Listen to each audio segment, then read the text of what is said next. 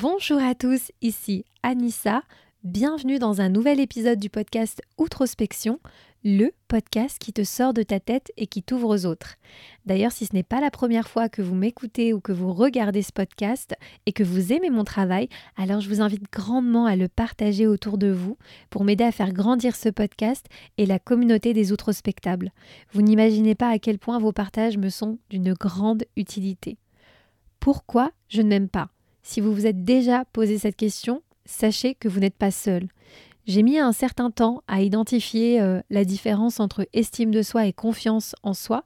J'ai fait d'ailleurs un épisode sur le sujet de la confiance euh, que vous pouvez retrouver dans les notes du podcast. Il s'agissait de l'épisode numéro 15. Dans cet épisode, euh, je vous partageais certaines pistes, hacks, pratiques qu'on pouvait mettre en place pour avoir une meilleure confiance en soi. Cela dit, un point important, c'est que l'estime de soi et la confiance en soi restent quand même des choses qu'on peut travailler euh, séparément. Et euh, c'est pas parce qu'on a une super confiance en soi qu'on a forcément une super estime de soi. Et je pense que la capacité à s'aimer comme on est, pour ce qu'on est, va avoir une corrélation directe avec l'estime qu'on a de nous-mêmes. Et justement, l'estime de soi, comme son nom l'indique, c'est une estimation de notre valeur. C'est un jugement qui est purement subjectif, mais c'est un peu la manière dont on se voit, dont on se juge, et ça correspond un peu à cette valeur qu'on peut s'accorder. Donc euh, derrière euh, les questions d'estime de soi, c'est aussi euh, est-ce que je suis digne de ça? Est-ce que je suis à la hauteur? Est-ce que je suis assez comme je suis? Et très souvent, en fait, on observe que il y a un écart, un véritable décalage qui vient se créer entre la vision qu'on a de nous-mêmes, ce qu'on pense être, et puis ce qu'on aimerait être un peu cette version idéalisée. Et c'est justement ce décalage qui crée de la souffrance par rapport à, ce qu'on est, parce qu'on a le sentiment qu'on n'est toujours pas là où on aimerait être. Et, euh, et c'est très difficile dans ces conditions de s'aimer pleinement et de s'accepter comme on est parce qu'on a peut-être aussi ce sentiment qu'il faudrait toujours en faire un peu plus ou qu'on n'a simplement pas euh, les capacités pour être cette version-là.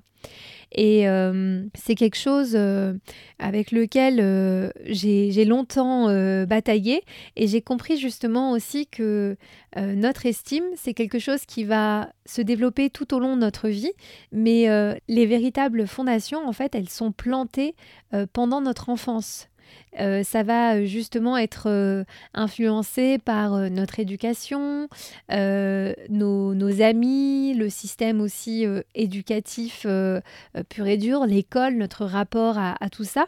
Le souci, c'est que bah, dépendant de ce qu'on va recevoir, eh bien, on va développer ou pas une véritable estime pour soi-même.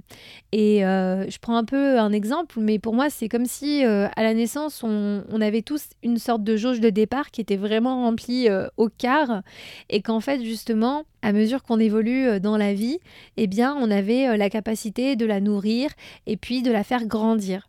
Et il y a certaines personnes qui, arrivaient à l'âge adulte, bien qu'elles aient accompli un certain nombre de choses, qu'elles aient évolué, qu'elles qu'elles aient même une certaine confiance en soi ou une certaine assurance, eh bien, euh, dispose toujours d'un réservoir assez vide d'estime de soi.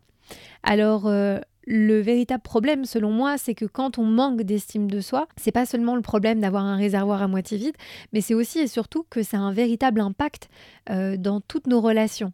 Ça peut être nos relations amoureuses, voilà, impacter le choix de nos partenaires, euh, euh, le fait de s'engager dans des relations plus ou moins euh, adéquates pour qui on est. Ça peut être aussi dans nos relations amicales, voilà, une capacité à, bien s'entourer ou pas, mais aussi dans le travail, dans nos choix de carrière, dans nos choix de métier, mais aussi, voilà, notre capacité ou pas à aller chercher des opportunités. En vérité, c'est tout notre monde qui est régi par rapport à ce rapport qu'on a avec soi. Et je le dis et je le répète suffisamment dans l'ensemble de mes contenus, mais pour moi, tout part de là. C'est vraiment la base de tout.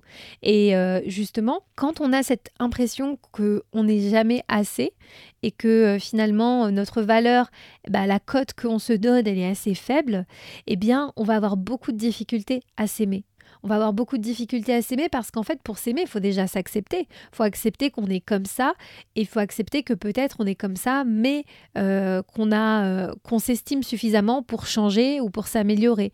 Et donc, c'est toute la difficulté euh, dans ces rapports qu'on peut avoir avec soi-même, car souvent, faute de trouver cet amour en nous, on va le chercher chez les autres. On va le chercher dans des relations, on va le chercher dans des, dans des rapports à l'autre et on attend justement que l'autre finalement nous, nous, nous remplisse ce réservoir d'amour. Mais la grosse difficulté, c'est que c'est un peu une quête qui est, qui est vaine parce que en fait, on, on, cherche tout simplement pas au bon endroit cet amour. Donc peu importe ce que les, ce que les gens font pour nous, l'amour qu'ils nous portent, l'amour qu'ils nous donnent, ce ne sera jamais assez parce que cet amour-là, il faut aller le chercher en soi. Mais c'est toute une histoire, évidemment. Alors pourquoi on galère autant à s'aimer vraiment? Là, je vous partage quelques pistes qui sont le fruit euh, aussi euh, de mon expérience, mais de certaines recherches. Et euh, ça m'intéresserait d'avoir votre avis aussi dans les commentaires ou bien en DM. mais je pense que selon moi, une des premières pistes qui explique qu'on galère autant à s'aimer vraiment, c'est parce qu'en fait, très souvent, on associe amour de soi et accomplissement. C'est un petit peu comme si, euh, dès notre plus jeune âge, on nous apprenait à pouvoir nous aimer, nous valoriser dès lors que on accomplissait un certain nombre de choses. En fait, on ne peut pas euh, finalement euh, disposer d'un amour de soi inconditionnel. Il faut forcément qu'il soit régi par des accomplissements. Et ça, ça commence très tôt, j'ai envie de dire, euh, dès l'école, avec les bons points, les images. Je ne sais pas comment c'était chez vous, mais je sais que moi, bah, à mon époque, on avait une manière un petit peu de, rétribuer hein, euh, les personnes qui réalisaient euh, bah, des exercices euh, sans faute, etc. Et c'est un peu comme une idée de carotte. Alors après, on aime ou on n'aime pas, c'est vraiment pas le débat. Mais pour moi, tout notre système repose aussi autour de ça. Tiens, tu as fait ça, tu as mérité ça. Et en fait, il y a cette idée qu'on doit toujours mettre quelque chose sur la table pour pouvoir être digne d'être aimé. Et donc, si on pense que c'est une des raisons pour laquelle on peut être aimé, valorisé, considéré par l'autre, eh bien c'est un message qu'on s'envoie aussi à soi-même. C'est de se dire, bah écoute, tant que tu n'auras pas fait ça, ça, ça dans ta vie, alors tu seras pas assez encore. Et, euh, et pour moi, on confond souvent en fait le fait d'avoir des objectifs, d'être ambitieux, avec la valeur qu'on se donne et qu'on s'attribue à soi. À mon sens, c'est vraiment des choses qui doivent évoluer parallèlement. Avoir des objectifs, être ambitieux, accomplir de grandes choses, si c'est ce qui nous fait vibrer, eh bien, ça doit être euh, un moteur, ça doit être quelque chose qu'on met en place. Mais par contre, ça ne doit jamais être euh, conditionnel euh, à notre estime de nous-mêmes, à notre amour de nous-mêmes, parce que finalement, si on considère qu'on est digne euh, d'être aimé que lorsque l'on réalise un certain nombre de choses, eh bien, euh, que se passe-t-il quand on ne réalise plus rien? Que se passe-t-il quand on a tout réalisé sur sa wishlist? En fait, pour moi, c'est un peu un leurre. Euh, moi, j'ai plutôt été de l'autre côté du spectre, c'est-à-dire que moi j'étais toujours à la recherche de toujours plus d'accomplissement, toujours plus de réalisation. Et eh bien à un moment donné, en fait, tu te dis, ok, j'ai réalisé ça, j'ai fait ça, et maintenant, et en fait, soit tu continues à créer et à te mettre dans toujours plus de choses, dans l'espoir que finalement, euh, euh, bah, il y a quelque chose qui dit ça y est, enfin, tu es assez. Ou alors toi-même, tu te sors de ce cercle et tu comprends que ta valeur personnelle n'est pas liée directement à tes accomplissements. Et je pense que voilà, très souvent, il y a des personnes qui se perdent aussi, aussi bien dans le faire que dans l'avoir, en se disant, bah, je suis digne que si je possède ci, je suis digne que si euh, j'ai tel taf, si j'ai telle position et pour moi, ça vient aussi d'une finalement euh, d'une mauvaise perception du rapport entre euh, bah, notre euh, valeur personnelle et notre capacité à accomplir ou à posséder certaines choses. Deuxième point, on a souvent une mauvaise perception de l'amour de soi.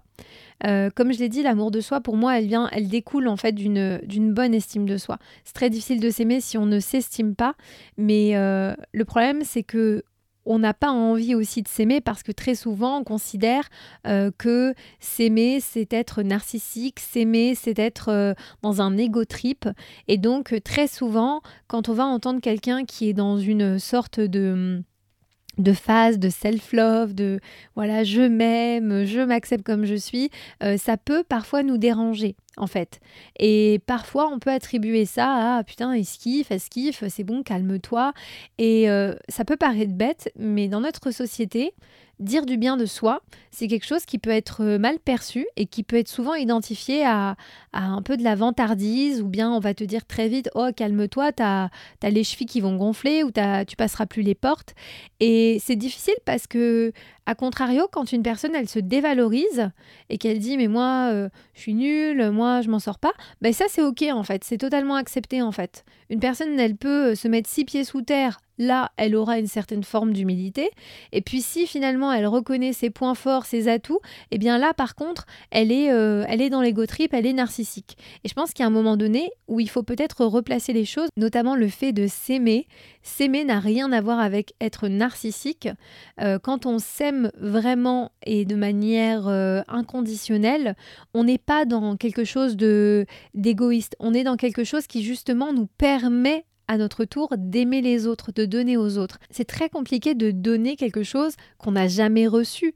En fait, il faut aller chercher très loin et il faut aussi euh, reprogrammer son cerveau parfois pour être capable de créer un truc qu'on n'a jamais reçu. Et je trouve ça regrettable finalement que on puisse penser que sous prétexte qu'on s'aime et qu'on s'accepte et qu'on sait aussi reconnaître ce qu'il y a de bon en nous, on puisse être perçu comme quelqu'un de vaniteux, euh, puisque à mon sens, l'amour de soi, le véritable, il vient vraiment de cette, de cette sensation qu'est l'amour. C'est certainement euh, une, un des plus beaux sentiments qui existent. Et euh, la vanité, l'égocentrisme, l'arrogance, on est plus dans l'ordre de quelqu'un qui a peur et qui va justement euh, se mettre dans ce registre-là de peur euh, bah, d'être perçu comme quelqu'un de faible ou de peur d'être perçu comme quelqu'un euh, qui n'est pas reconnu à sa juste valeur en quelque sorte. Quand on est dans le véritable amour, c'est pas quelque chose qui doit déranger les autres et c'est pas quelque chose qu'on généralement on a besoin d'amener euh, à tout prix sur la place publique.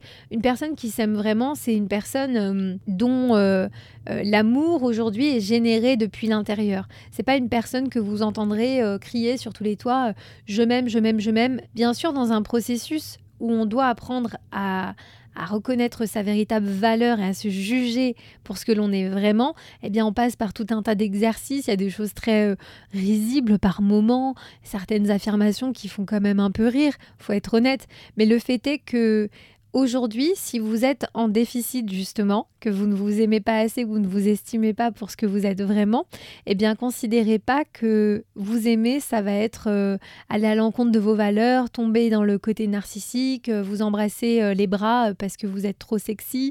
Voilà, on est bien loin de ça et je pense que ça c'est une manière un peu camouflée de voilà, on se moque gentiment pour pas avoir à faire ce travail.